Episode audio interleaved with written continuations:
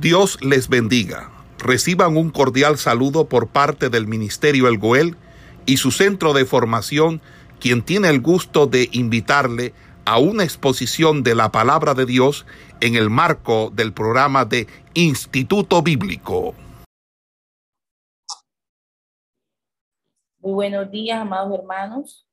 Señor le bendiga grandemente en esta hora de la mañana y por la misericordia del Señor vamos a estar estudiando la materia de propedéutica bíblica 1, teniendo en cuenta eh, el plan de estudio que les compartí en la clase anterior, la del 9 de este mes, 9 de julio.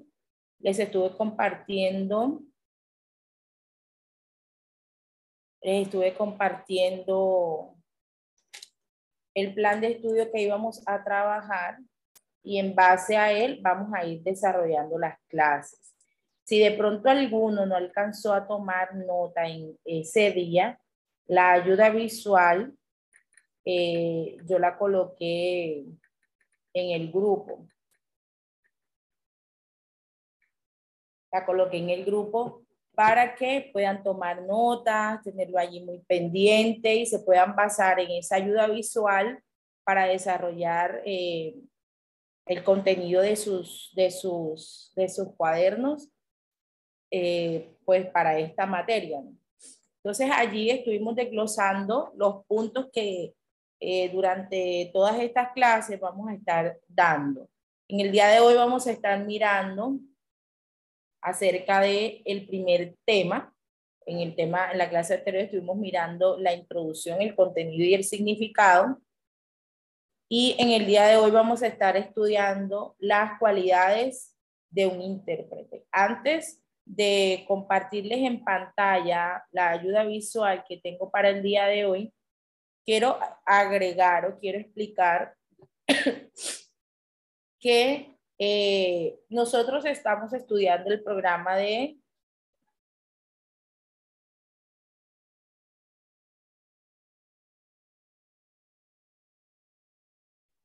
estamos, estamos estudiando ahorita el programa de Instituto Bíblico, pero el hecho de estudiar la materia como hermenéutica bíblica, ella nos va a llevar a nosotros a preocuparnos o adentrarnos por el hecho de convertirnos en personas que interpretan la Biblia correctamente. Entonces, al preocuparnos por interpretar la Biblia correctamente, eh, podemos llamarnos eh, en lo personal intérpretes de la palabra. Eh, hago esta aclaración porque nuestra universidad tiene un programa de estudio que se llama Intérprete de las Sagradas Escrituras y aquí nosotros vamos a estar mencionando que debemos convertirnos en intérpretes. Pero quiero que tengan en cuenta que al usar este término de convertirnos en intérpretes, eh, no nos estamos refiriendo a cambiar de programa de estudio, sino que nos estamos refiriendo más que todo a la preocupación que se debe tener por eh, interpretar la Biblia, por aplicarla correctamente y por desglosarla de una manera correcta. Entonces, aquí les voy compartiendo en pantalla. Perdón. Y voy a ir compartiendo en pantalla el, la ayuda visual para el día de hoy. Vamos a estar vamos a estar eh, atentos a, estar mirando eh, allí en sus dispositivos para que puedan disfrutar, para que puedan disfrutar del contenido de esta herramienta. Ahora sí se me había perdido. Entonces, vamos a mirar aquí. Muy bien, ya lo pueden observar. Me pueden ir confirmando si lo pueden ver. Voy a cerrar por aquí para yo también poder tener una mayor visibilidad. Entonces, hermenéutica bíblica 1. Vamos a tener como frase principal para este desarrollo, para el desarrollo de la clase del día de hoy, la frase de que la hermenéutica, podemos tener en cuenta esto, La hermenéutica es la ciencia de interpretación del lenguaje de los autores. Entonces, eh, nosotros debemos tener en cuenta de que interpretar el lenguaje de los autores no se refiere solamente a interpretar la Biblia. Es decir, cuando nosotros tomamos un texto, eh, sea periódico, sea un libro, sea una revista, sea una noticia, sea un libro secular, nosotros nos vemos en la obligación de realizar hermenéutica, de realizar una interpretación a lo que estamos leyendo. Nosotros nos vemos en esta obligación porque necesitamos hacer lo que también se llama comprensión lectora o comprensión de lectura. Entonces, haciendo uso de esta comprensión de lectura, nosotros damos un, un, un, significado a lo que estamos leyendo. Y el significado que le vamos dando a esto nos va dando, generando, está generando en nosotros el, el, el, la información que requerimos para poder nutrirnos de, de, de lo que estamos leyendo. Entonces, la hermenéutica es la ciencia de interpretación del lenguaje de los autores.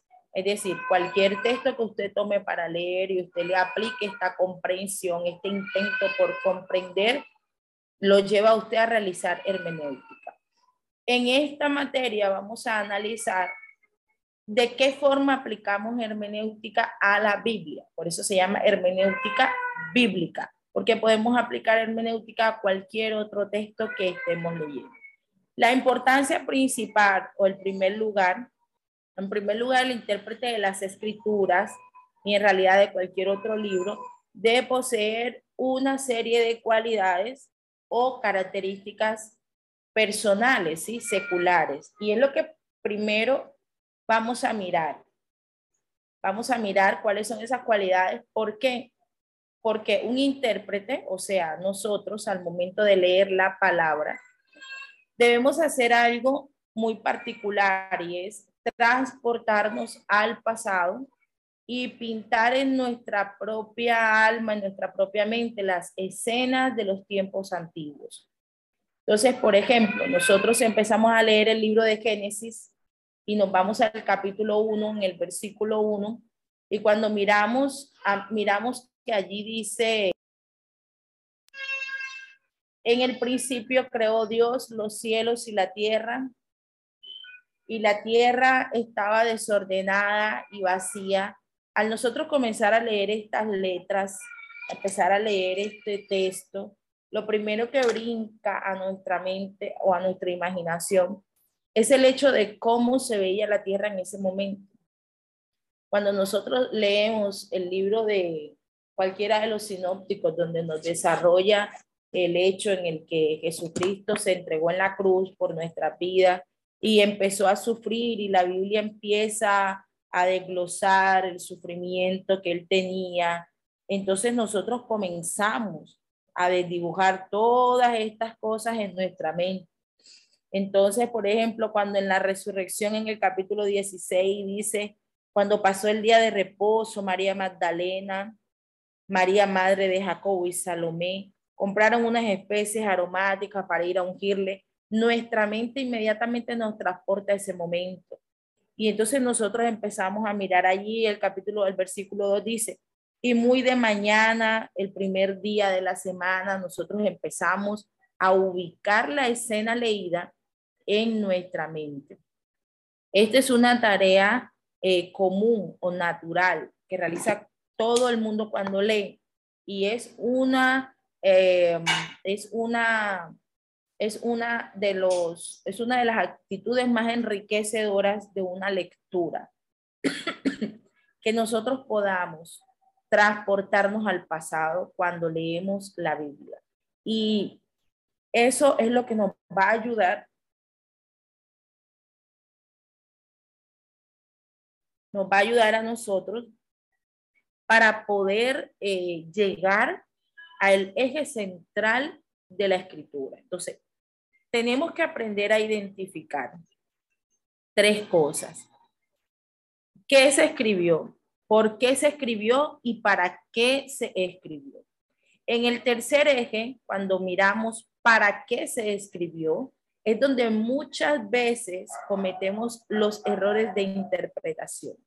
Entonces, como a lo largo de esta clase vamos a aprender a identificar todos estos ejes, vamos entonces a ir desglosando hoy el tema que son las cualidades. Y a lo largo del semestre estaremos aprendiendo a responder el por qué el, por, el, el dónde, por qué y para qué. Lo vamos a estar aprendiendo a lo largo de el semestre.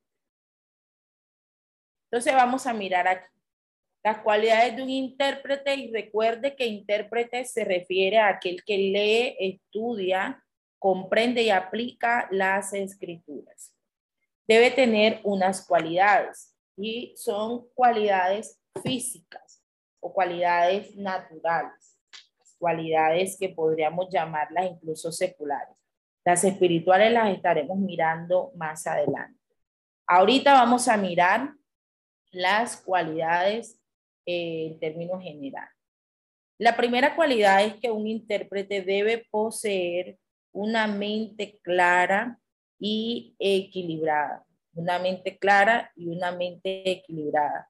Esta es una condición indispensable porque cuando nosotros tenemos una dificultad de comprensión o tenemos un raciocinio, una persona tiene un raciocinio defectuoso o tiene demasiada extravagancia en su imaginación, entonces estas cosas van a pervertir la conducta de sus ideas, lo va a llevar a tener ideas vanas, ideas necias, ¿sí? Entonces se debe tener un equilibrio en esta capacidad imaginativa o en esta capacidad de comprender, de razonar y de imaginar. Entonces, todos esos defectos y aún cualquiera de ellos va a inutilizar al que lo sufre para que, porque entonces, o sea, va a hacer que nosotros inutilicemos el hecho de interpretar la Biblia. ¿Por qué? Porque si nosotros estamos haciendo lectura de la Biblia, pero la Biblia nos está diciendo claramente que cuando Elías le eh, oró al cielo y descendió fuego para matar y con él consumió el holocausto, y dice que finalmente una vez se consumió el holocausto, él llevó a los 400 eh, sacerdotes y de que comían a la mesa de Jezabel eran 400 de, de hacer y 400 de, de, del otro, eran en total 850. Eh, la Biblia dice que él los tomó y los, los degolló a la orilla del río, del, del, del arroyo. Entonces, ¿qué pasa? Si nosotros tenemos una extravagancia de imaginación, al leer un pasaje como este, fácilmente nos podemos desviar del contenido central que la Biblia nos está especificando. Entonces, por ejemplo, puede, como en alguna ocasión escuché, la persona puede llegar a considerar que en el momento que cayó fuego y consumió el holocausto, Elías sacó una espada y en medio de allí, en el furor del fuego, mató a todos los que estaban allí presentes, que eran eh, sacerdotes de ídolos ajenos, entonces ese mismo fuego que consumió el holocausto terminó consumiendo los cuerpos de los, de los, de los sacerdotes que comían a la mesa de Jesús. Esa es una imaginación extravagante, esa es una imaginación ah, como lo vemos hoy en día cuando de pronto usted ve la presentación de una película que dice ciencia ficción. Cuando nosotros tenemos una imaginación extravagante, nos puede llevar a algo que es ficción, que no es real, que va mucho más allá del eje central que las escrituras nos están guiando. La Biblia no dice en ningún momento que Elías hizo eso al mismo tiempo que el fuego consumía el holocausto y que el fuego también los consumió a ellos. Pero en, el, en la emoción de alguien que está predicando y quiere colocarle picante a su predicación, mucha más emoción y quiere eh, llamar mucho más la atención, va a llevar su interpretación a límites superiores o a límites ajenos a los que la palabra del Señor está diciendo. Y eso hace que sea inútil nuestra interpretación, que sea eh, defectuosa nuestra interpretación. Por eso la necesidad de ser equilibrados al momento de darle comprensión a la lectura de la palabra y tratar de que éstas no nos conduzcan a tener ideas vanas o ideas necias. Entonces, eh, cada una de estas cualidades que nosotros debemos tener o que debemos llenar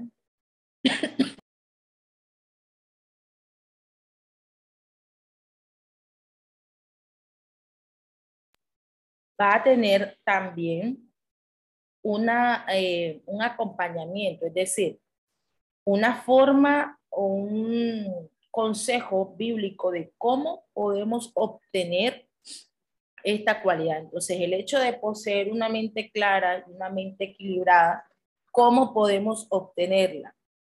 Entonces, vamos al libro de Romanos, nos vamos al capítulo número 12 y leemos a la altura del versículo número 2. 12, 2. Dice, no os conforméis a este siglo, sino transformaos por medio de la renovación de vuestro entendimiento, para que comprobéis cuál sea la buena voluntad de Dios, agradable y perfecta. En la ayuda visual que les acabo de presentar dice lo siguiente. La renovación de la mente es un proceso continuo que necesita una entrada diaria de Dios y su palabra. ¿De qué manera nosotros podemos tener una entrada diaria de Dios a nuestra vida y a su palabra? Dice, la meditación es diaria en la escritura con la aplicación personal es el medio más eficaz de obtener gozo, paz y madurez emocional y personal. Significa entonces que la manera como yo puedo obtener esta mente sana y equilibrada es con la meditación diaria de las escrituras. La Biblia nos invita a nosotros a renovar nuestro entendimiento, porque si nosotros renovamos nuestro entendimiento, Vamos a comprobar la voluntad de Dios. Vamos a conocer cuál es la voluntad de Dios y terminará entonces esta convirtiéndose en algo agradable y perfecto. Hago esta salvedad porque muchas veces nosotros como cristianos, cuando nos encontramos al hecho de tener que someternos a la voluntad de Dios, la voluntad de Dios en ocasiones termina siendo algo que contrario a lo que nosotros deseamos tener. A veces queremos de Dios o para nuestra vida ciertas cosas, pero Dios dice que no, porque aún no, porque eso debe ser mejorado, perfeccionado. En fin, muchas veces la respuesta de Dios termina siendo algo diferente a lo que nosotros en el momento deseamos escuchar. Es por eso que para muchos creyentes la voluntad de Dios resulta ser una pesada carga. Algo difícil, a lo que difícil, a lo que se pueden someter eh, de una forma eh, obligada, casi obligada. Es decir, la voluntad de Dios en ciertas cosas termina siendo algo, algo duro de aceptar. Pero cuando nosotros mantenemos nuestra meditación en la palabra de Dios. Mire lo que dice Romano 12.2. Nos dice, para que comprobéis cuál sea la buena voluntad de Dios, agradable y perfecta. Es decir, al nosotros mantenernos en esta búsqueda constante de la lectura o de la llenura de Dios a través de la meditación de su palabra, nuestro corazón estará preparado y dispuesto a someterse a la voluntad de Dios porque la meditación de la palabra del Señor nos va a llevar a nosotros a entender y a aceptarla voluntariamente y no como una imposición. En la palabra del Señor, la lectura y, eh, y meditación de ella tiene tanto poder que transforma nuestra capacidad de aceptar su voluntad. Doblega nuestro eh, nuestra, nuestra propia voluntad y doblega nuestro propio deseo y nuestro propio interés y lo hace sin forzarlo. Entonces, nosotros podemos mantenernos leyendo la Biblia y nos va a dar una sujeción tal que cuando la voluntad de Dios llega a nuestra vida, para nosotros será fácil aceptarla o será mucho más fácil eh, sujetarnos, someternos a ella, o será mucho más fácil eh, poder eh, entender que eso es lo mejor. Será mucho menos doloroso, mientras que, como hemos visto en muchas ocasiones, para algunas personas aceptar la voluntad de Dios es algo duro, algo a lo que no quieren. Dios tiene que pasarlos por un proceso un poco difícil. Algunos terminan apartándose porque la voluntad de Dios es dura para ellos, pero es dura para ellos porque están alejados de la meditación en la palabra del Señor. Cuando nosotros nos encontremos con un creyente que le cueste aceptar la voluntad de Dios, cuando nos encontremos con un creyente que que, no quiera, que esté reacio, que se cierre algo que definitivamente es la voluntad de Dios, nosotros podemos dar por sentado que está pasando algo en la búsqueda de esta persona, en su búsqueda personal, en su búsqueda personal, porque si algo nos genera como fruto en nuestro corazón, es que la palabra de Dios nos lleva a sujetarnos a la voluntad del Señor porque nos lleva a entenderla y a aceptar. Permítanme un momento.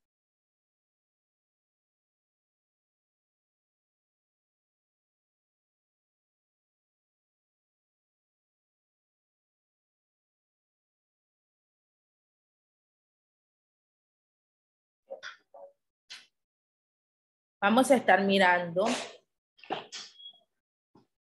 otro ejemplo bíblico que lo podemos encontrar en Juan 5:39.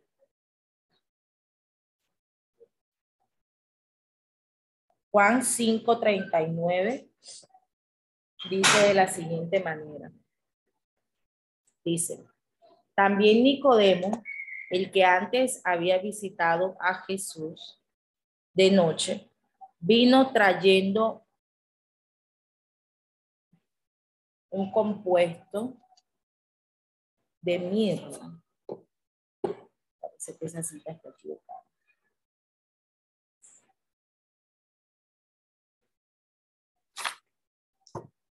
Bueno, viene trayendo un compuesto de mirra. Señor, buena. Señor. Este, Juan 5.39. Sí. Ah, ok. Habla sobre escudriñar las escrituras estaba leyendo Estaba en 19. 539. Y esta es la voluntad del Padre. Cierto, estoy leyendo bien. 6, 6, 5. 539. Ok. Escudriñar en las escrituras, porque a vosotros os parece que en ella tenéis la vida eterna, y ellas son las que dan testimonio de mí.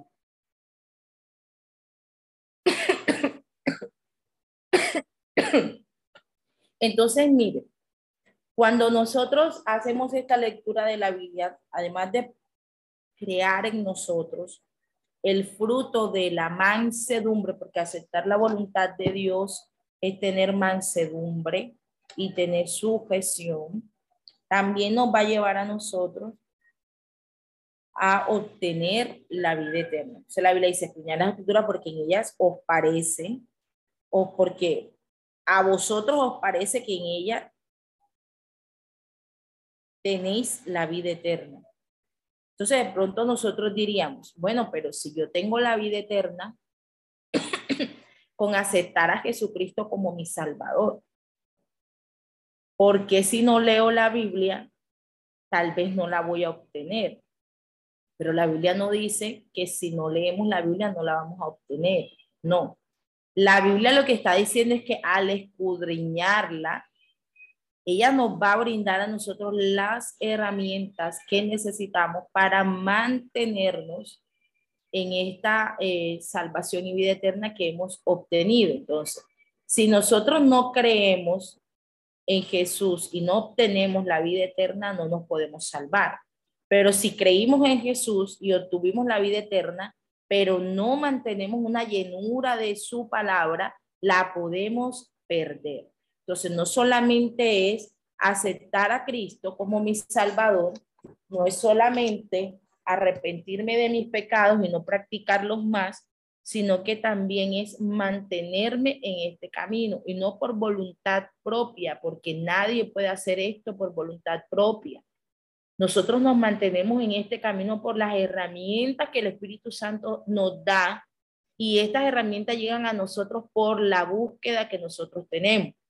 El Espíritu Santo llega a nuestras vidas por nuestro deseo de tenerlo, nuestra capacidad en el Señor para desempeñar un ministerio llega a nosotros por nuestro anhelo de servirle. Y nuestra, nuestro equilibrio en este camino para mantenernos hasta el final llega por nuestro interés de estar aquí y este interés se refleja a través de la búsqueda del Señor. Nosotros somos conscientes que si no buscamos de Dios de una manera eh, este, constante, nuestra vida espiritual se va a enfriar, nuestra carne va a tomar posesión de nuestra vida y ella nos va a llevar a tener el deseo de practicar el pecado. Si esto sucede, perdemos nuestra salvación. Pero al nosotros ser conscientes de estas cosas, lo primero que hacemos es mantenernos en la búsqueda del Señor para que nuestra lucha interna entre mi carne y mi espíritu, que a la verdad está dispuesto, pero mi carne es débil, para que esa lucha siempre la gane mi espíritu y mi deseo de servirle al Señor más que la intención pecaminosa que hay en mi carne, que por naturaleza ella la tiene desde el pecado de Adán y Eva. Entonces, al nosotros mantener este equilibrio y este gran conocimiento de que yo dependo de mi búsqueda, de que mi salvación, como dice el, el libro de Juan 5:39, depende de que yo escudriñe las escrituras. Al nosotros ser conscientes de esto, nos vamos a preocupar cada día por llenarnos, llenarnos de esto, de, de ella. Así como si tenemos hambre, buscamos el alimento, el desayuno, el almuerzo, la cena. Nosotros necesitamos buscar el ayuno, la oración y la lectura, la escudriñar la palabra. Entonces, para obtener esta cualidad que es poseer una mente sana, y equilibrada. La palabra lo que nos enseña es que la podemos obtener con la lectura bíblica.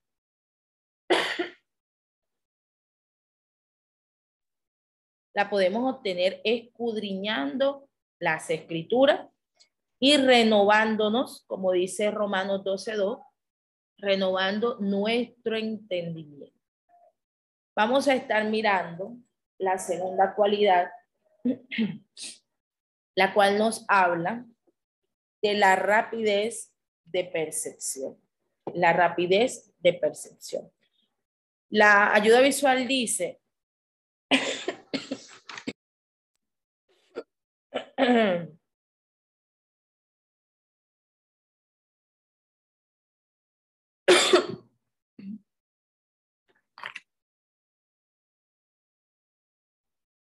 El que desea interpretar la Biblia debe apoderarse del pensamiento del autor, encontrar en cada palabra el propósito con el que fue escrita. Y esto era una de las cosas de las que hablábamos al inicio de la clase del día de hoy.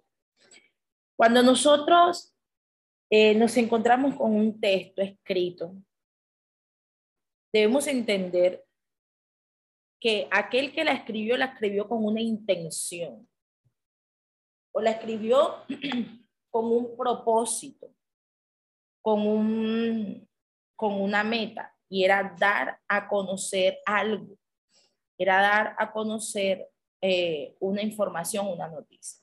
Por ejemplo, si leemos el periódico y el periódico nos dice que, que alguien se estrelló en tal lugar y murió de tal forma, su intención era dar a conocer los hechos, dar a conocer que hubo un accidente en un lugar y que las personas que estaban allí, que iban, por decir algo, bajo el efecto del alcohol y que se estrellaron contra la moto, a pesar de esto, intentaron esquivar a un grupo de niños y por eso se estrellaron contra el poste y murieron varios.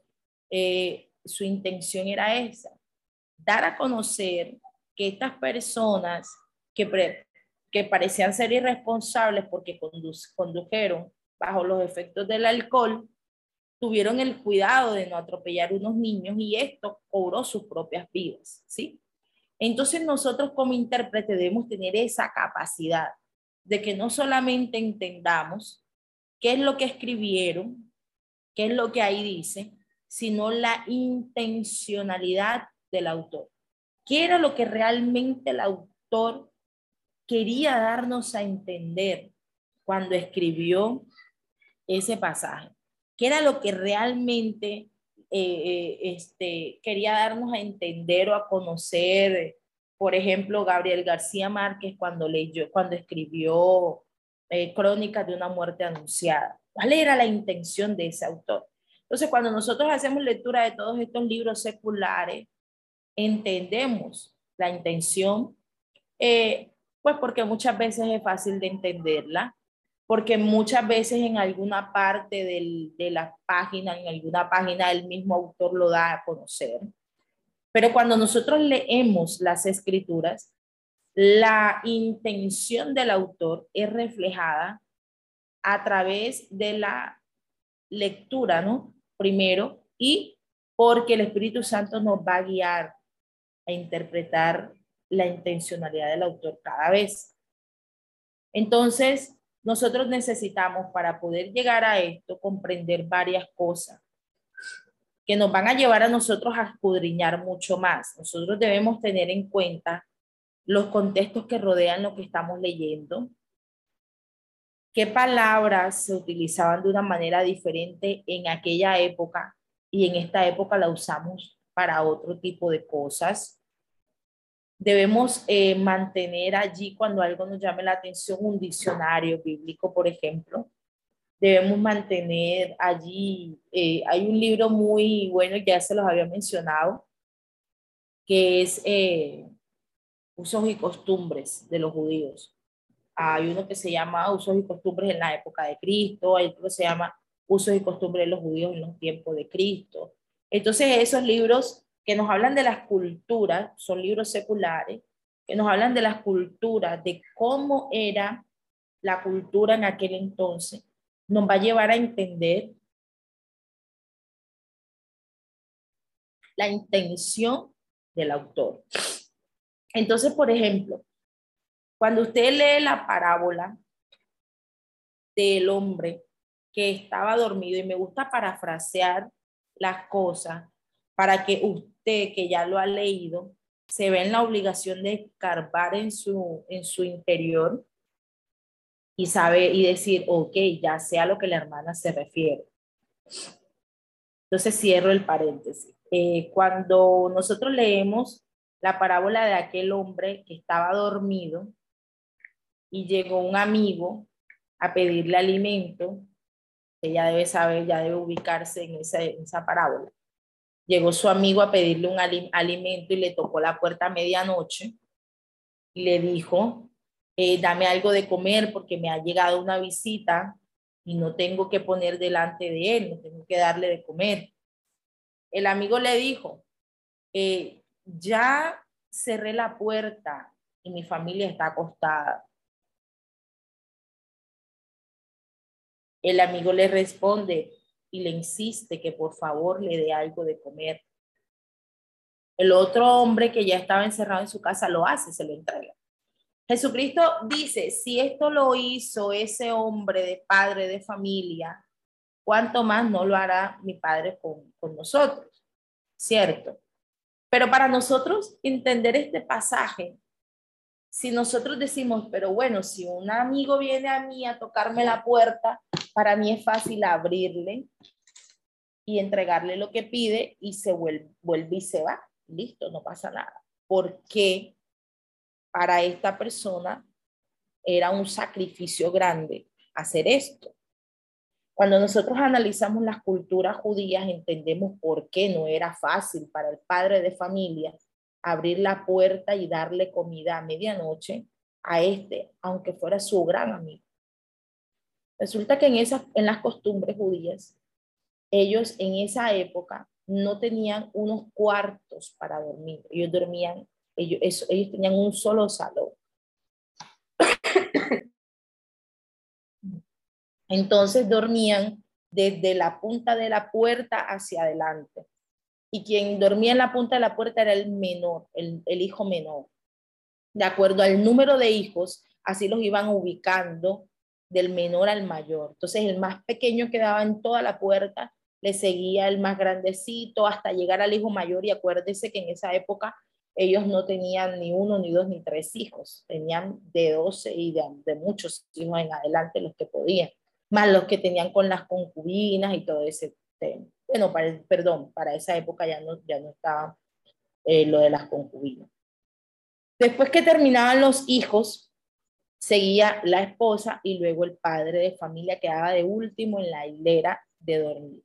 Las puertas eh, eran diferentes a las nuestras, tenían que ajustarlas con palos eh, lo que nosotros en nuestro dialecto conocemos como trancas y eran bastante robustas y pesadas. Entonces, para este hombre poder atender a su amigo tenía que destrancar la puerta, mover a sus hijos que ya estaban dormidos y las puertas eran mucho más anchas que estas. Entonces, no era tarea fácil.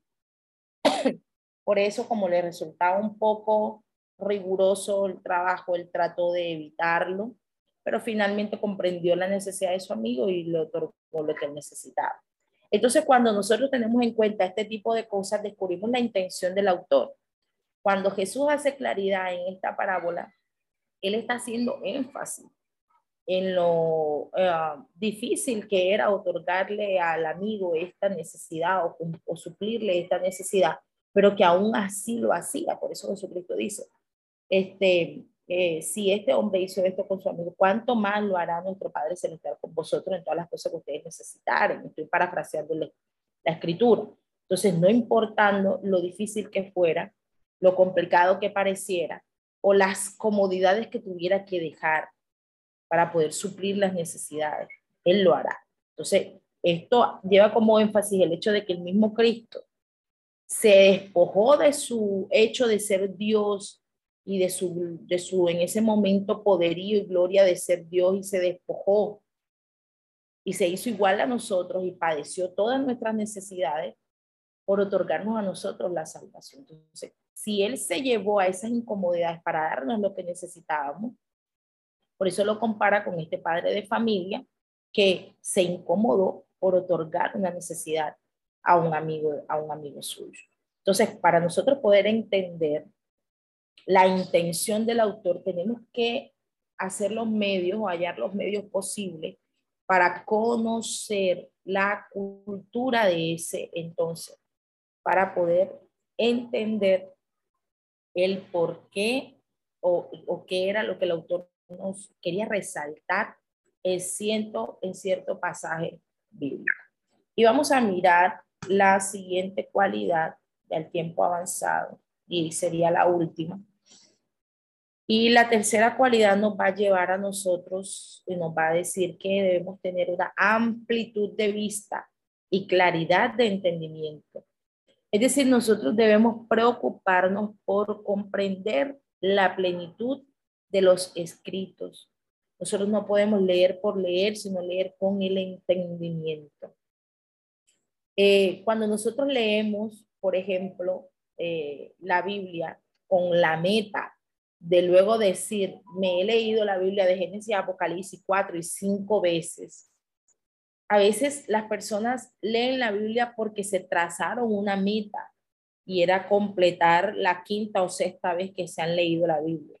Pero este no es el motivo principal por el que debemos leer la Biblia.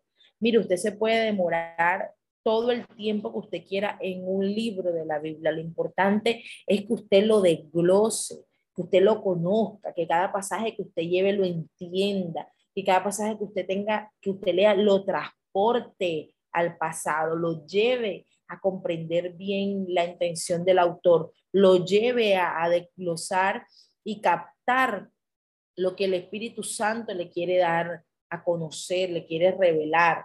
Entonces nosotros debemos preocuparnos día tras día, más que alcanzar una meta o un número de veces que he leído la Biblia y luego eh, hacer al arte de lo que he leído, es más que todo llenar nuestro entendimiento del conocimiento de la escritura. Entonces, cuando nosotros leemos con el entendimiento, nosotros sabemos que no debemos andar en las ambigüedades de correr para competir, porque es que la lectura de la Biblia no es, no es una competencia de lectura. La lectura bíblica es una, es una retroalimentación, es decir, yo no, yo no me pongo a desayunar para que todo el mundo sepa que yo desayuno. Yo no almuerzo para decir, eh, le gané a todo el mundo. Nosotros comemos porque hay una necesidad en nuestro cuerpo, porque tenemos hambre, porque lo necesitamos y no por batir un récord de cuántos platos de comida me he consumido en estos 20 años. No es por una necesidad indispensable de mi cuerpo. De esa misma manera nosotros debemos hacer lectura de la palabra. Debemos hacer lectura de la palabra por el anhelo de aprender, por el anhelo de enriquecernos y no por el anhelo de batir un récord o tener una competencia con otra persona. Entonces, eh, eso nos lleva a nosotros a leer con el entendimiento y no leer por leer, sino leer, como dice la diapositiva y como dice la palabra del Señor, con el entendimiento. Y vamos a mirar lo que dice el libro de Timoteo 3:16, ya para terminar, dice de la siguiente manera. Toda la escritura es inspirada por Dios y útil para enseñar, para redarguir, para corregir y para instruir en justicia. Y me gusta mucho el 17 también, a fin de que todo hombre de Dios sea perfecto, enteramente preparado para toda buena obra. Si la escritura es útil para enseñar, redarguir y para instruir, nosotros no debemos leerla sin ser conscientes de tal detalle. Debo leer la Biblia sabiendo que ella me va a redarguir. Y cuando usted sienta eh, que al leer la Biblia Dios le está diciendo que se detenga en algo que usted quería hacer, hermano, Dios le está hablando, no lo pongo en duda. Si usted siente que Dios le está confirmando algo que usted tenga que hacer, hermano, Dios le está confirmando. La Biblia habla a nuestro corazón mientras nosotros la leemos. La Biblia no nos habla a nosotros solamente cuando alguien nos la predica. La Biblia no habla solamente cuando alguien la predica y usted la escucha. La Biblia le habla a usted cuando usted la está leyendo y le está redarguyendo en lo que usted hace mal, lo está guiando en lo que debe hacer bien, lo está conmoviendo y está partiendo sus entrañas. Por eso al leer algo usted llora y si no lo ha hecho, busque experimentar algo como eso que al usted leer la escritura sus lágrimas salgan por sus ojos. Antes de orar, pues todos lo hacemos, sigamos leer, eh, orar antes de leer la Biblia, pedirle a Dios que nos enseñe en nuestra lectura devocional, en nuestra lectura, en nuestro escudriñar, porque nuestro crecimiento espiritual va a darse en la medida en la que nosotros escudriñemos las escrituras. Ella es nuestro pan de vida, ella es nuestro alimento sólido. Nosotros ayunamos y oramos porque nuestra carne debe doblegarse a la voluntad del Espíritu, pero entendemos la voluntad de Dios y nos movemos en ella escudriñando las escrituras. Y esa es la importancia, esa es nuestro eje central. La palabra, la escritura, su Biblia, su reina valera, esa Biblia es la palabra de Dios. Y cuando nosotros taladramos nuestra mente con esa frase, yo necesito que Dios me hable, vaya a la Biblia. Yo necesito que Dios me responda, voy a la Biblia. Yo necesito que Dios me alimente, voy a la Biblia, porque esa es su palabra. Eso es acercarme a mi Padre que me dé un consejo.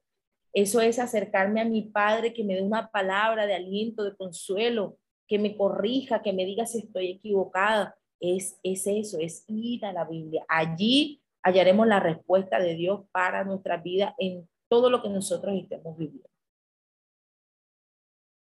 Y con esto, hermanos, terminamos la clase del día de hoy. Recuerde que estuvimos mirando las mm, cualidades generales que debe tener un intérprete de las escrituras, que debe tener usted. Esperamos que este estudio haya sido de bendición para su vida y ministerio. A Dios sea la gloria. Este es el Ministerio El Goel, vidas transformadas para cumplir el propósito de Dios.